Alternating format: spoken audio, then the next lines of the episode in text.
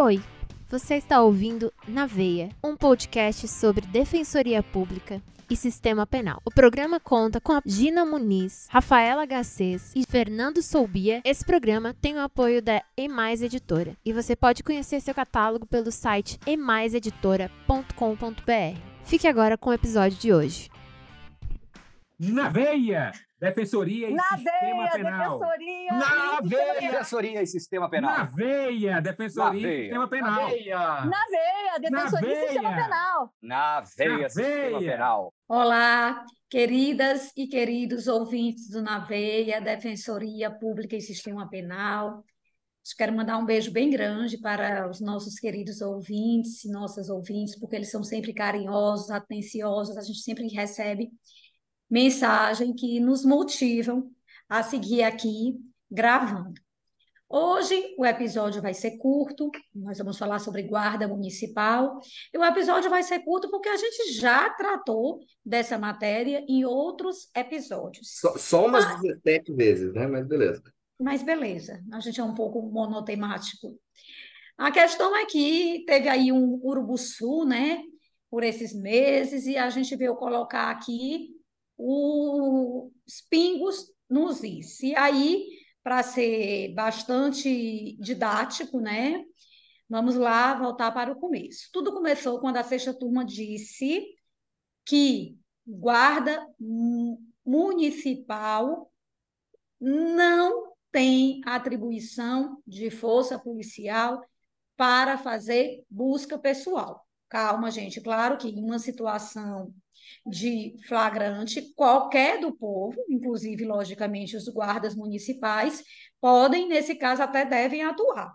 Mas o que a sexta turma pontuou foi que a Guarda Municipal, por não estar entre os órgãos de segurança pública previstos na Constituição Federal, não pode exercer atribuições das polícias civis e militares. Na opinião da sexta turma, a atuação dos guardas municipais deve se limitar à proteção de bens, serviços e instalações do município.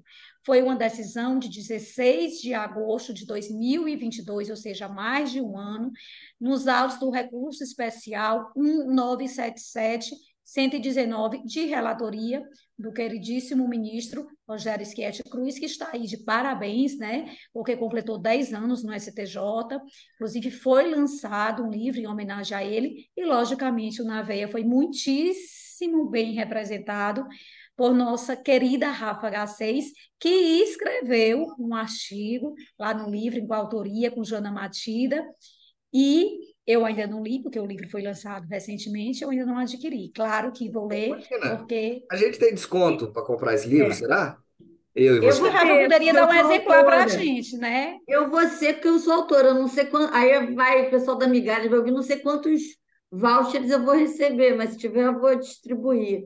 Aí, Ah, pensa E- logo e- nos colegas do Naveia, tá? Agora valeu a pena. esse livro, trabalho em junto. homenagem ao nosso grandíssimo, olha, vários cítimos, ministro Rogério Schietti, que é o mais citado no Naveia, sem dúvidas, é, ele tem artigos sobre todos os julgados relevantes. Então, tem também esse sobre a Guarda Municipal. Não sei quem são os autores, mas é, quando eu tiver com o livro em breve, a gente traz a informação e convida alguns né, para comentarem aqui com a gente.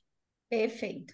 E aí, a quinta turma ratificou o entendimento da sexta turma, e eu trago como exemplo o agravo regimental no HC 771-705 de São Paulo. Então, a questão estava bem colocada, tudo andando bonitinho, até que, no final de agosto de 2023, para tudo, chega o STF e diz: guardas municipais fazem parte, sim, da segurança pública. E aí, a partir dessa decisão do STF, que os guardas municipais seriam órgãos de segurança pública, eles estariam incluídos lá no parágrafo 8 do artigo 144, como atividade típica de segurança pública, passou a surgir um questionamento. Então, os guardas municipais podem fazer busca pessoal?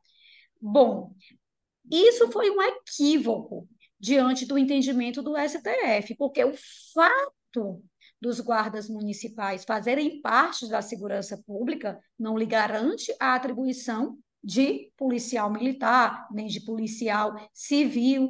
Ou seja, é preciso fincar que, mesmo diante da decisão do STF, não, os guardas municipais não estão autorizados a abordar e revistar pessoas. E aí ficou essa discussão, né? muita gente defendendo que o STF teria ido ao encontro do STJ e outros defendendo que não, que as decisões eram harmônicas. E eis que no dia 27 de setembro vem o STJ no HC 830-530, uma decisão da terceira sessão do STJ, ou seja, juntando quinta turma e sexta turma, e decidiu o seguinte, que a decisão do STF não equiparou os guardas municipais à polícia ostensiva lícita, ou seja, que de fato eles não têm atribuição para abordagem pessoal em que pese integrem o sistema de segurança pública. E aí faz referência à DPF 995. E aí, gente, o que vocês têm a dizer a respeito disso? Cara, essa discussão sobre as guardas municipais é, é aquela coisa, né? O pessoal, ah, mas o que, que tem, né? Se estava sendo cometida uma conduta ilícita, uma, algo desviado.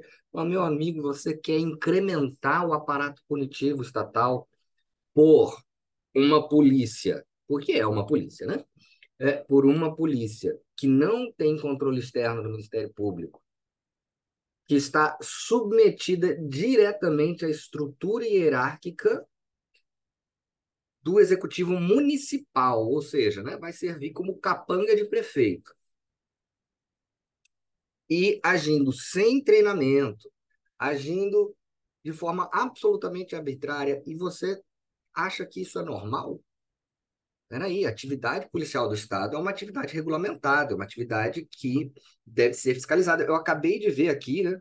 É, chegou para mim uma notícia que a PF está estudando maneiras de se evitar que o Supremo e o STJ invalide as suas ações. Porra, é só seguir o regulamento que não vai ser invalidado, né? Segue a Constituição, segue o Código de Processo Penal, etc., que não vai ser. E aí vocês querem aumentar, querem criar, dar mais poder a uma dessas agências? Não, peraí, tem que controlar. Ela tem a sua finalidade? Ela tem a sua finalidade. As guardas municipais têm uma finalidade específica. E a briga toda é essa, para que elas atuem apenas dentro da sua finalidade, que é a tutela do patrimônio dos serviços municipais. É, tráfico de drogas não faz parte disso. Infelizmente, o Supremo agora pegou essa mania de querer reverter todos os avanços que o STJ fez. Dessa vez, é, é, havia um espaço ali para o STJ falar: olha, na verdade, o Supremo decidiu, não foi exatamente isso que a mídia está comunicando, né? É, mas a, a, gente ainda tem outras questões para debater que o Supremo é. agora já tem voto, né? É, já tem voto lá, na, já, já tem, perdão, acordo na segunda turma, reverter a questão da invasão domiciliar. Ah, tá. Isso... Da busca também pessoal, eles estão com os retrocessos, né? É, então... Mas a gente tem que olhar os votos, né? Primeiro eu vou falar da Guarda Municipal e depois, se puder, falar só aqui rapidinho da questão do reconhecimento também, que foi muito divulgado. Mas primeiro, em relação à Guarda Municipal, foi o que vocês falaram. A gente tem um problema de uma polícia altamente despreparada, que não segue os próprios protocolos, que a força, o uso da letalidade, né? Aqui no Rio agora a gente teve um caso que eu não postei nas minhas redes sociais, gente, mas a gente teve o caso de uma menina, Heloísa, de três anos, foi para a grande mídia, né? Que numa situação em que os policiais rodoviários federais teriam é, visto, né, como sempre, vê um tiro, né, mas não tem não tem prova nenhuma, um carro que teria, segundo eles, né, passado, e aí viram que era um carro fruto de roubo, com uma família com duas crianças e um policial rodoviário federal atirou e matou uma criança de três anos. Ou seja, existe o protocolo de não uso de força de letalidade quando um veículo foge de uma blitz. O ministro Flávio Dino disse isso, a imprensa divulgou esse protocolo, acho que até o presidente Lula comentou isso, e atiraram mesmo assim. Aí você vai equiparar né, os policiais que já têm um treinamento pífio, você vai é, armar e você ainda vai equiparar. É, é, realmente a gente não precisa mais de polícia, né? A gente precisa de investigação, a gente precisa de respeito ao cidadão que não pode simplesmente é, estar caminhando numa via e ser abordado sem os requisitos legais da fundada suspeita. Então, a gente não pode incrementar as ilegalidades. E quando a gente dá essa força aí, né, como se fosse polícia para a guarda municipal, ao invés da gente estar tá trazendo mais segurança, eu, na minha percepção, a gente está incrementando o perfilamento racial, incrementando as ilegalidades. Então, que bom que a terceira sessão, né, fez o papel dela de novamente trazer luzes, falar, olha, o Supremo não disse isso, falou só que compõe esse sistema de segurança pública, mas que não deu aí esse salvo-conduto para abordagens. Guarda Municipal tem a sua competência delimitada. Então, não quer dizer que falou que faz o sistema de segurança pública, sim, no sentido lato, mas não quer dizer que é polícia, gente. Aí as pessoas já querem fazer uma interpretação enviesada. E só para fechar, em relação, talvez isso até valeria um episódio, em relação à questão do reconhecimento de pessoas, que muito se divulgou uh, o voto, um voto do ministro Luiz Roberto Barroso, no sentido de que ele teria infirmado a decisão do, do, do STJ em relação ao reconhecimento de pessoas. É muito importante que nós observemos é, que a gente não pode se ater só à emenda né, de um julgado. Então, como eu sou CDF e dei até o curso na, na Escola Nacional de Defensores Públicos, e aí fui, fui pegar esse julgado, né? Porque a gente fica, a gente repete uma mentira várias vezes e ela vira verdade. O julgado do ministro Barroso, ele na emenda, infelizmente, ele fala mesmo que o 226, o descumprimento, seria uma mera recomendação ao cumprimento. Mas quando você vai ler o julgado, e aí ele cita, dentro dessa coisa que seria mera recomendação, um, julga, um julgamento da relatoria da ministra Rosa Weber de 2015. Então, ele julga um precedente bem antigo, ele não bota um precedente novo. Mas quando você vai ver o julgamento, ele coloca no bojo ali, que é a prova do reconhecimento não é a única prova no processo. E no processo a gente teve prisão em flagrante no carro, em que teria, é, onde estaria o ocupante que teria perpetrado o roubo, foi arrecadada a mochila da vítima, o réu confessou, levou. Aí a gente pode né, analisar se as circunstâncias ali daquela prisão foram legais ali do corréu. E aí o corréu, esse réu voluntariamente Hum. É, delatou um outro corréu, né? A gente aqui, né? É, contém ironia. Na casa do corréu foi encontrada a arma de fogo utilizada no crime. Então, é, se divulgou, a partir da emenda, que o Supremo teria é, passado a decidir contrariamente ao que vem decidindo no STJ, mas na fundamentação do voto, o ministro deixa claro que não está condenando com base no reconhecimento e sim em elementos contundentes acerca da autoria, gente. Então, eu só queria falar isso, a gente tem que ter muito cuidado, porque quem quer punir vai usar qualquer, para quem quer, né? Ponto é vírgula, então vá, vírgula é ponto, eu não sei qual é, gente, é ponto é vírgula ou vírgula é ponto, gente? Ponto é vírgula, né? Ponto é vírgula mesmo, então falei certo.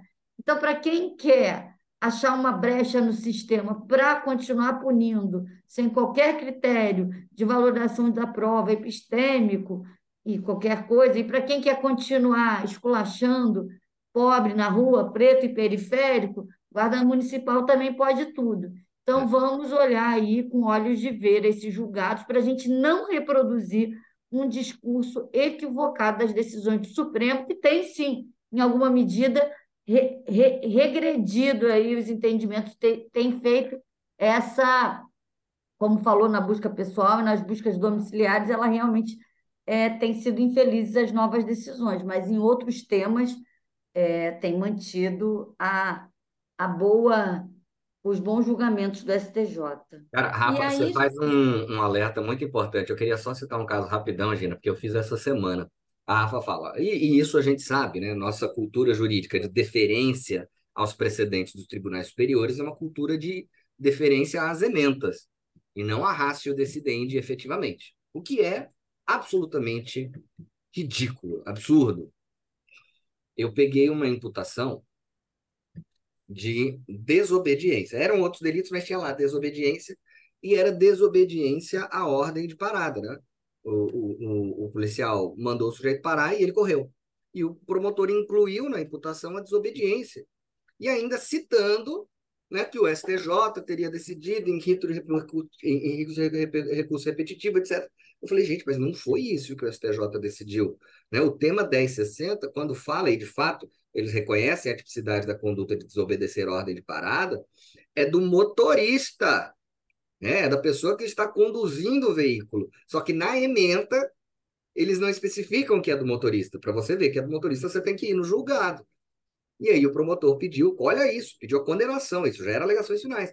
Denunciou, denúncia foi recebida, ou seja, o juiz não percebeu, e pediu em alegações finais a condenação, citando o 1060, né, o tema 1060, quando claramente nunca leu o conteúdo do julgado, que basta você abrir, que fala lá, olha, motorista, não sei o que. É, enfim, fica aí o alerta da Rafa, muito importante. Gente, leiam o conteúdo dos votos. Sei que tem uns votos que são super prolixos, pedantes, aqueles votos de 170 páginas, para às vezes. Às vezes o tema exige mesmo um aprofundamento teórico, às vezes nem tanto, mas tem que ler o voto para você saber a rácio, porque o que você quer importar para o seu caso não é a emenda. É o fundamento de decidir. Tá? Então, alerta da Rafa é importantíssimo. Gente, e a alerta da Rafa também já foi feita por Lênin Streck, né, que usa até o termo imitarismo, que a gente se preocupe de fato né, em ler a decisão. E aqui, só para fechar, é, teve o lançamento né, desse livro, que Rafinha estava lá representando na veia, escreveu um artigo. Eu achei interessantíssimo um trecho da fala do ministro Schietti, que eu acho que vai justamente ao encontro do que o STF vem desfazendo com relação aos avanços do STJ na salvaguarda dos direitos e garantias fundamentais em conseguir enxergar o processo penal não apenas como é, a busca da verdade, mas, sobretudo, como um, um contrapoder né, um lugar em que se deve é, garantir direitos, se garantir, deve se garantir direitos fundamentais. E aí eu achei interessante o que ele disse, né? É, ele disse que é um magistrado que não culpa as tradições e os costumes para deixar de enfrentar e combater atos de covardia, de insensatez, de desapreço pelo próximo, de indiferença à dor alheia, de desigualdade e opressão. E é precisamente isso que a gente vê quando a gente vê o avanço da abordagem policial, é, da questão da invasão de domicílio, porque nós somos pessoas privilegiadas, né? De fato, ninguém vai entrar num prédio ou num condomínio de uma classe média ou de uma classe alta para invadir. Uma pessoa branca circula, vai para a academia a pé, vai no supermercado e não vai ser abordada, mas essa não é a realidade do nosso povo preto e periférico, e a gente precisa justamente de um juiz, de mais magistrados que tenham esse perfil de inquietação do magistrado Schietti Cruz. Então, eu finalizo aí a minha participação nesse episódio, trazendo esse trecho da fala dele. Vamos aqui, então, parabenizar né, de público aqui o ministro, né? Que merece todas as nossas homenagens. Eu vi esse trecho aí, acho que foi a Priscila Cavalli, né? que publicou. Eu vi no Instagram da Priscila. Um eu vi no da Helena Morgado. Apesar ah, de que eu também sigo a Priscila, as duas são super queridas. Maravilhosas. Priscila está devendo aqui uma participação para gente. Maravilhoso, né? A gente não tem o que dizer mais. Lacrou, Gina Muniz. Quer dizer, o ministro lacrou e você. Me aproveitei da situação que eu não sou besta nem nada. Ao citar o grande ministro. Então é isso, gente. Na veia. Na veia. Na veia.